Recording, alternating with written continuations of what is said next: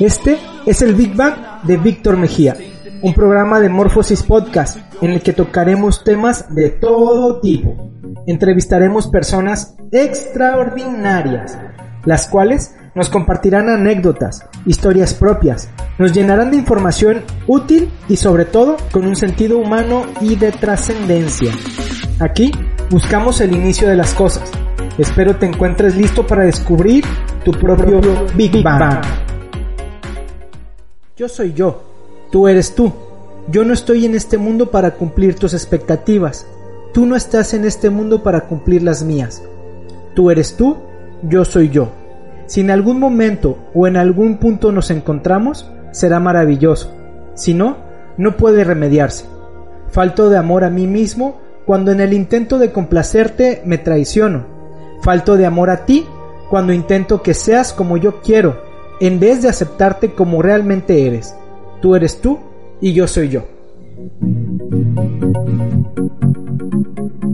Y bueno, después de haber escuchado esta brevísima oración de la gestal, nosotros así le decimos desde, obviamente, los terapeutas gestaltistas, tengo la, la dicha de ser y tener la formación como psicoterapeuta gestal, entonces me afino hacia esa línea. El día de hoy, si bien lo pudiste escuchar, pues vamos a estar hablando de la bellísima profesión que es ser psicólogo. El día de ayer fue su día social, entonces te quiero compartir cómo es la vida de un psicólogo, qué hacemos, eh, cómo es nuestra vida y cómo los pacientes de alguna manera vienen a darnos también un magnífico regalo cuando llegan con nosotros y dicen quiero trabajar tal o cual tema. Y bueno, pues si solamente estás viendo o escuchando en Spotify esto, te invito a que te vayas a YouTube, entres a Morphosis Podcast, le des ahí al Big Bang de Víctor Mejía y vas a encontrar este programa. Pues bien, vamos, vamos a entrar de lleno a esto. No sin antes, para los que no son psicólogos, eh, comentarles, ¿no? Eh, todos ubicamos a la psicología como esta persona que está sentada en un diván, o más bien el paciente que está sentado en un diván y hay alguien que está ahí escribiendo, que te está haciendo preguntas y que eh, pues únicamente te está escuchando. Sí, sí es como la idea que muchos tienen acerca de lo que es ser un psicólogo, pero esa es solamente una idea como tal eso es solamente, eh, digamos, un estereotipo de lo que es el psicólogo. No todos los psicólogos, no todas las líneas trabajan de la misma manera.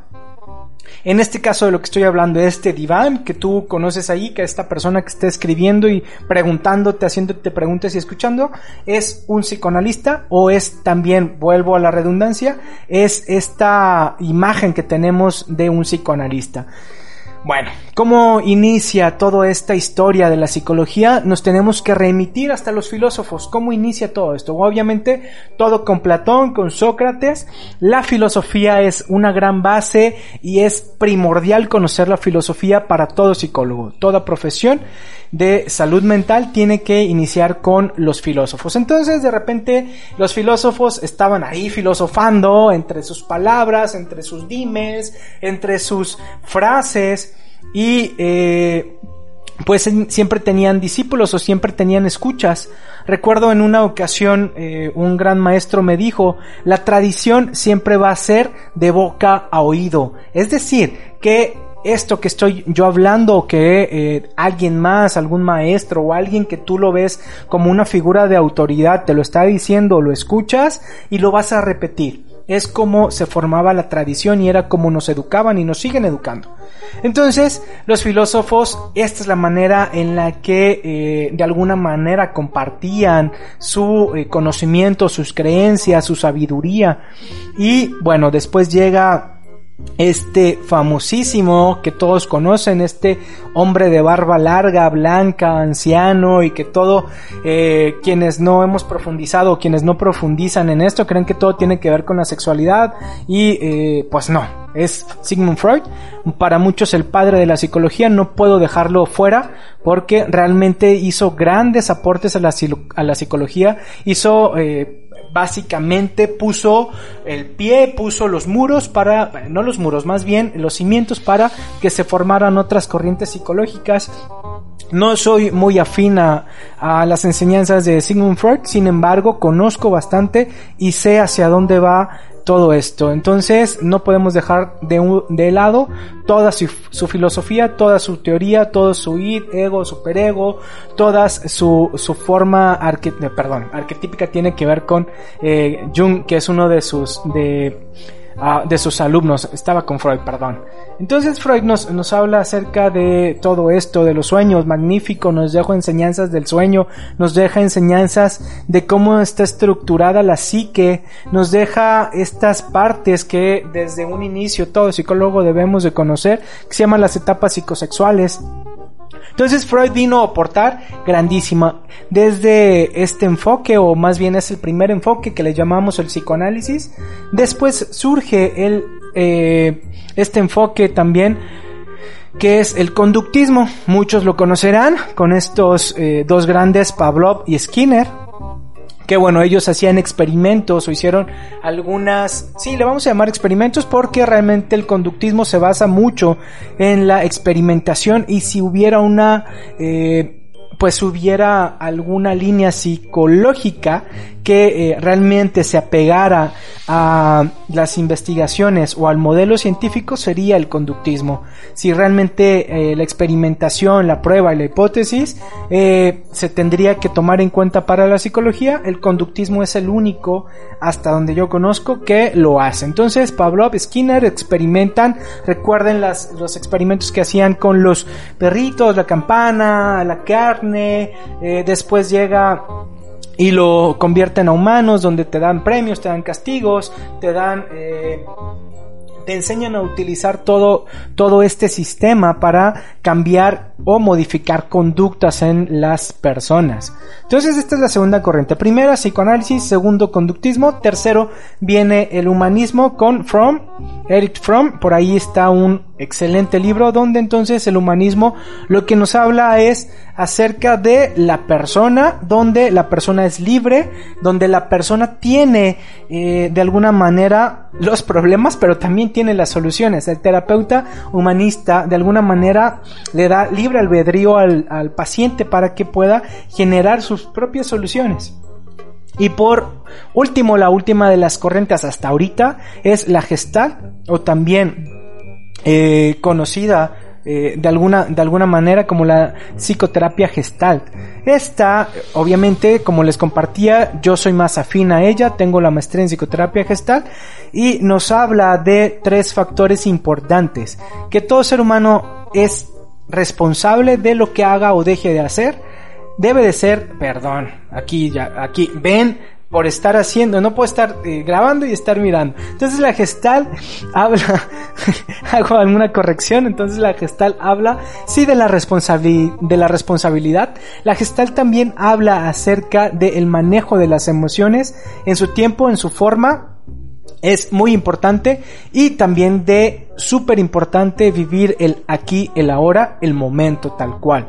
Entonces la gestal nos enfocamos en estas tres, en estos tres pilares, la responsabilidad, las emociones y el vivir el aquí y el ahora. Las cuatro corrientes, las cuatro líneas terapéuticas que de alguna manera eh, son magníficas. Cada terapeuta sabe manejar diferente línea terapéutica y cualquiera te puede, te puede ayudar, ¿no? En, en cualquier situación de salud mental que tengas. Ojo, los terapeutas no trabajamos con patologías, ¿sí? ¿Qué es una patología? Pues que ya tienes un signo o un síntoma que incluso puede llegar a afectar tu salud física. Por ejemplo, la depresión podemos trabajarla aunado a un psiquiatra, que el psiquiatra sí es el que te da eh, pues medicamentos, los psicólogos no damos medicamentos. Bueno, esto, después de todo este rollo, pues quisiera compartirte que eh, yo llegué a la profesión de psicólogo, pues eh, no siendo mi primera opción, no era mi primera opción, yo no quería, eh, fue mi tercera o cuarta, como muchos de ustedes que nos están viendo ahí, que quizá tampoco querían ser psicólogos, pero después de un tiempo me gustó muchísimo y más que una profesión, para mí es una pasión. He visto y he encontrado esta pasión al poder acompañar a personas. Que de repente llegan personas que están hechos añicos, que eh, no encuentran la salida Y con un proceso terapéutico pueden y encuentran la salida, pueden y encuentran una mejor alternativa para poder vivir. Quizá no sea eh, la mejor manera para vivir, pero en este momento les está siendo adecuado esta manera de, psicoterapia. Entonces, no fue fácil para mí, han sido, o más bien fueron cinco años de preparación eh, como psicólogo.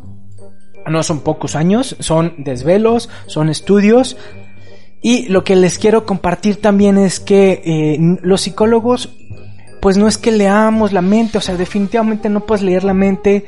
Los psicólogos, al igual que cualquier otra persona, tienen problemas, tienen frustraciones, tienen neurosis, tienen histerias, tienen eh, problemas, cuentas por pagar. Entonces, Sí es súper importante por ahí a las personitas que dicen, uy, pues eres psicólogo. Entonces se den cuenta que también son personas que al final también tenemos problemas, que también nosotros vamos con algún otro terapeuta que nos ayude con nuestros propios problemas.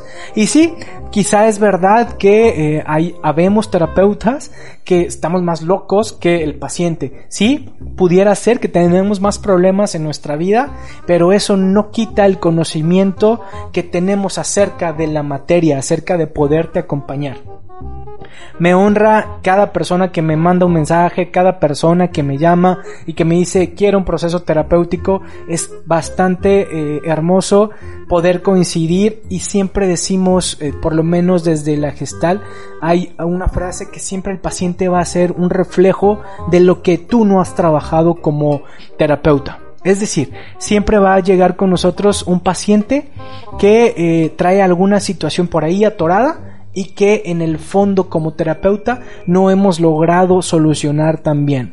Entonces, tanto el paciente como el terapeuta estamos trabajando a la par, aunque obviamente nosotros con algunas herramientas más, más sanas.